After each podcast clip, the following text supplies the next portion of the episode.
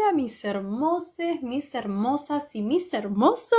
Bienvenidos a un nuevo capítulo de mi podcast. ¿Qué mierda le pasaba a los griegos? Bueno, vamos a hablar de una historia muy interesante. Todos los capítulos empiezo diciendo que es una historia muy interesante. Yo no sé si ustedes se aburren a la mitad del capítulo, pero bueno. Historia muy interesante. Va a quedar así. Eh, bueno, hoy les voy a hablar sobre los fracasos amorosos del dios Apolo. Esta es la parte 1.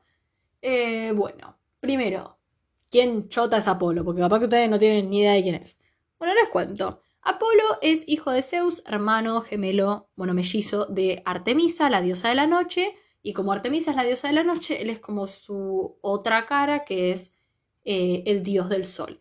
Él es el dios del sol, de las enfermedades, pero también de las curas. O sea, él crea enfermedades para después crear la cura. Tipo, re pedo, pero bueno, qué sé yo. Tendrá alguna explicación por qué hace eso.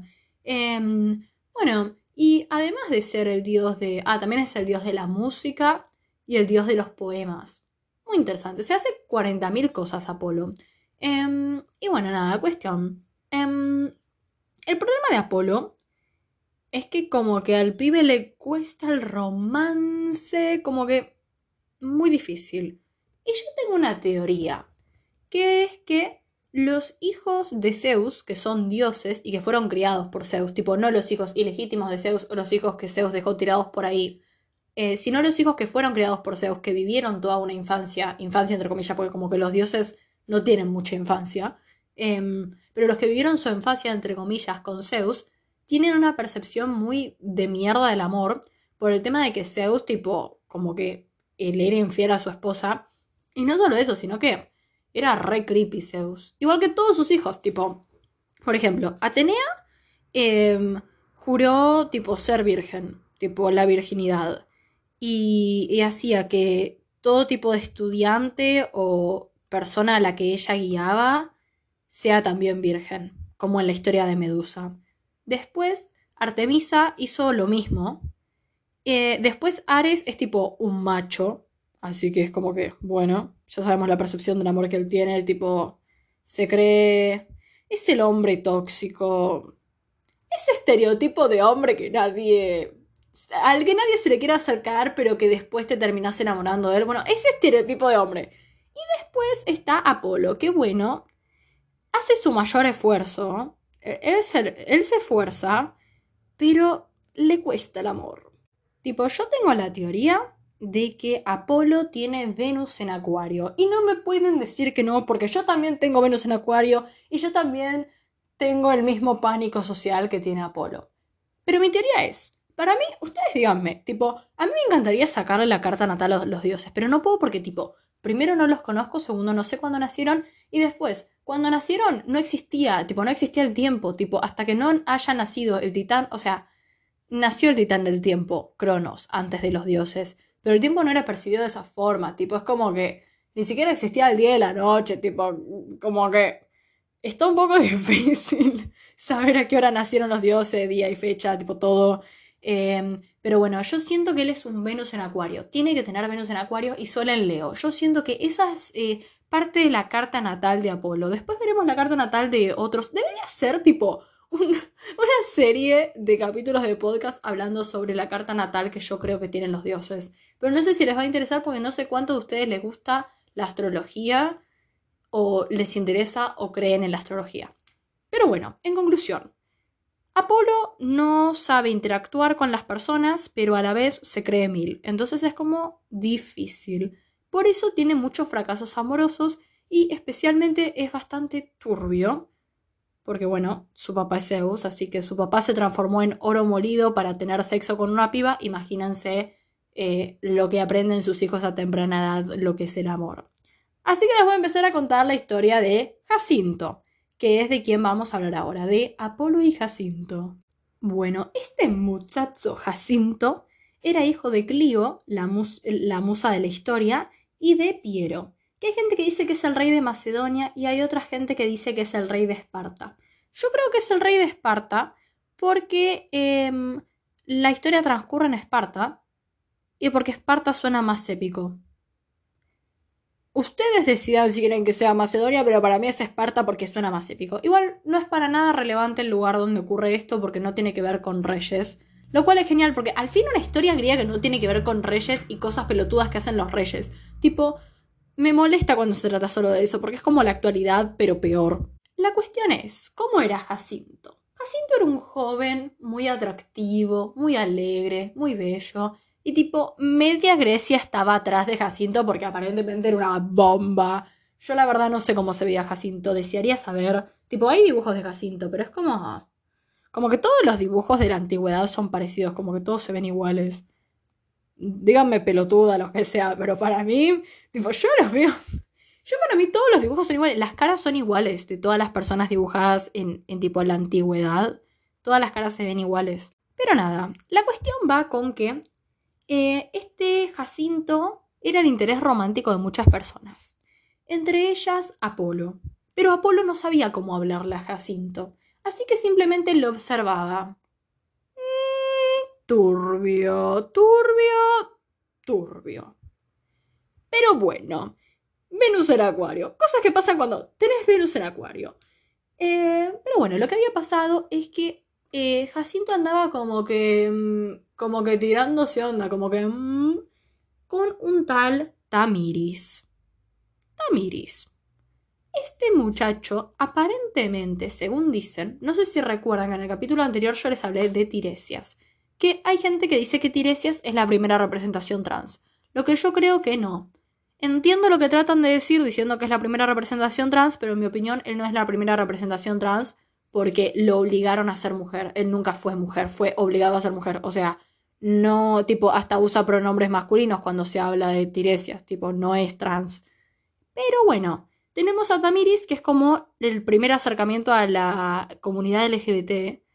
Em, además de esta historia, que es 100% homosexual, no sé si me olvidé de aclarar esto. Apolo es hombre, se enamoró de Jacinto, gay, gay. Y bueno, eso en Grecia era medio raro era muy raro cómo era considerada la homosexualidad en Grecia, porque era como muy apreciada, pero a la vez todos eh, ponían prioridad en otras cosas como en la reproducción. O sea, como que todo bien con que seas gay, pero tenés que tener hijos. Es tipo, pero no, soy gay. Hijos. Tipo, era así como la percepción de la gente en la antigüedad. Los vikingos también pensaban así. Era como, todo bien si sos gay, pero tenés que tener hijos. Em, y bueno, después también por otro lado, cuando un dios hace algo, está bien y cuando un mortal lo hace está mal. Entonces, tipo, ser gay es como... Está bien considerado entre los dioses, pero no tanto entre los mortales. Igual que el incesto, que vos decís, tipo, no puede ser que hayan culpado a ciertas personas un montón por el incesto en la antigua Grecia, pero después, tipo, tengan dioses que cometieron incesto. Bueno, es considerado bien entre los dioses, pero mal entre los mortales, porque los mortales son mortales. Y eso como que los hace ser inferiores, entre comillas. Bueno, cuestión. Tamiris. Tamiris era el pibe que como que andaba en algo con Jacinto. Este Tamiris aparentemente eh, fue la primera persona en ser abiertamente gay dentro de la mitología griega, según dicen. Eh, y cuestión que eh, Jacinto se estaba tirando onda con el Tamiris. Y Apolo le dio tanta bronca que buscó como el defecto que le pudo encontrar a Tamiris. Que es que Tamiris en un momento, igual medio boludo el Tamiris igual, eh, tipo, dijo que él podía cantar mejor que la, musa de la música. Me recostó decir eso. Eh, musa de la música. Ahí está. Musa de, musa de la música. Y bueno, medio boludo. Empezando porque Jacinto es hijo de una musa. Así que se va a enojar Jacinto, porque es como que las musas son todas las musas. Tipo, estás criticando una musa, estás criticando a las nueve. Em, y además, porque ¿cómo vas a decir eso, boludo? Tipo, ¿quién es mejor que la musa de la música? Por algo es la musa de la música, tipo, una pelotuda es lo que dijo. Pero nada, Apolo buscó eso para cagarlo y tipo hacerle una maldición. Que la maldición, tipo, se fue al choto con la maldición. Como todos los dioses cada vez que maldicen algo lo dejó sin voz, que ahí es como, bueno, se entiende. Después lo dejó sin vista y después lo dejó sin memoria. Fue como, bueno, bueno, como que los últimos dos no hacían falta, ¿viste? Como que ya, ya aprendí de mi error, no hacía falta que me dejen sin, sin vista y sin memoria. Pero bueno, la cuestión es que él dijo, ¿sabes qué? Ahora que ya, tipo, eh, hice concha este, voy a tirarle onda a Jacinto porque no sabemos, tipo, lo que puede pasar ahora. dijo tipo, ya, ya tengo todo el camino libre, tipo, ya ahora solo necesito que Jacinto se enamore de mí. Error. Porque no, no se dio cuenta de que había otro dios que estaba atrás de Jacinto. Este dios se llamaba... Tiene dos nombres porque acá viene lo difícil. Hay 78 mil millones de dioses, especialmente dioses del viento. Primero tenemos a Zeus, y después están los 4.000 otros dioses. Uno es Céfiros, que es el dios del viento del oeste, y el otro es Boreas, que es el dios del viento del norte. Los dos son lo mismo, son dioses del viento, pero son dos dioses diferentes. Entonces vamos a decir el dios del viento. El dios del viento. Si quieren se lo imaginan como Céfiros, si quieren se lo imaginan como Borias, igual que la ciudad, que si quieren se pueden imaginar que es Esparta o que es Macedonia. Imagínense lo que su corazón les diga.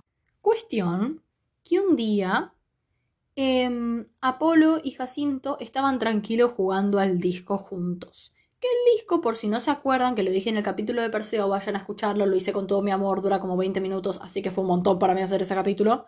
Em, Em, el, juego del disco se basa en agarrar un disco gigante y súper pesado y tirarlo lo más lejos que puedas.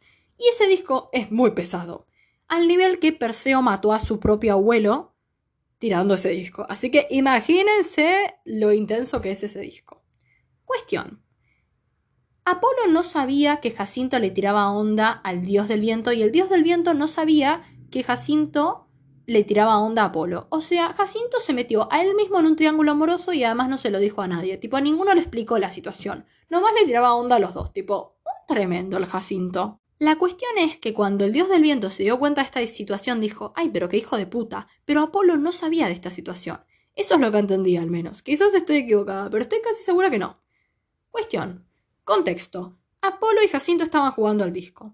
Entonces Apolo tira el disco y un viento hace que el disco vuelva. Este era el dios del viento que quería matar a Apolo. Pero en la maniobra como que le falló al dios del viento y terminó cayéndole a Jacinto y matándolo. ¡Matándolo! Todo se fue al choto. Ven, por eso no hay que tener celos, chicos. Los celos arruinan todo. Lo mató, lo mató. Ahora, ahora tipo, por el capricho que tenían los dos, tipo, ahora uno se quedó sin Apolo, sin, Apolo, sin Jacinto y el otro también. ¡Ah! Odio el amor. Odio el amor, chicos. Es una mierda esto. O sea, me pone mal. Porque es como que nadie está haciendo las cosas bien. O sea, Apolo va y maldice a un pibe. Eh, Jacinto no explica la situación a ninguno de los dos. Y después el dios del viento se quiere vengar matando gente por favor, paren por cinco minutos de hacer todo para el orto. Me pone nerviosa esto. Me, estoy enojando, me estoy poniendo de mal humor. Es, es muy es estresante esta situación. Pero bueno, la conclusión es que Jacinto se muere. Y hay una versión que dice que Jacinto se murió y que Apolo le pidió a Hades, el dios del inframundo, que no se lleve a Jacinto.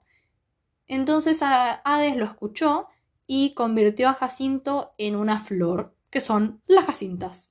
Que es súper tierno y súper cursi. Pero después hay otra versión que dice algo que tipo, esa versión la odio. La detesto, me cae muy mal. Esa, esa, esa tipo versión la odio. Solo se las cuento porque se las tengo que contar porque no puedo no contarles una parte. Pero odienla. Si no la odian, los voy a odiar a ustedes. Eh, que nada, que dice que cuando se murió, em, pusieron una tumba, tipo, la tumba de Jacinto estaba al lado de una estatua de Apolo. Y tipo, yo odio esa versión. Porque, primero, re cliché. Tipo, re cliché. Y segundo, no solo es cliché, sino que vuelve a la misma toxicidad de antes. O sea, vuelve a... Jacinto es mío, no tuyo. Tipo... Y me da bronca porque Jacinto es un ser humano individual. Entonces es como que hasta muerto Jacinto le tiene que pertenecer a Apolo. Y odio esa versión. Además las flores es como más lindo y además le da una explicación de por qué hay flores que se llaman jacintas. Entonces me parece mil veces mejor esa, eh, esa versión. Tipo, elijan la de las flores, por favor. Pero bueno, querides, queridas y queridos, esa es la historia de Apolo y Jacinto. Eh, si quieren más historias de los fracasos amorosos de Apolo, estoy más que encantada de contarles sus historias de fracasos amorosos. Así que nada, díganme, cuéntenme, mándenme comentarios, síganme en mi cuenta de Instagram, eh, mitologiagriega.podcast. que tengan un lindo día, hermosos. Chao.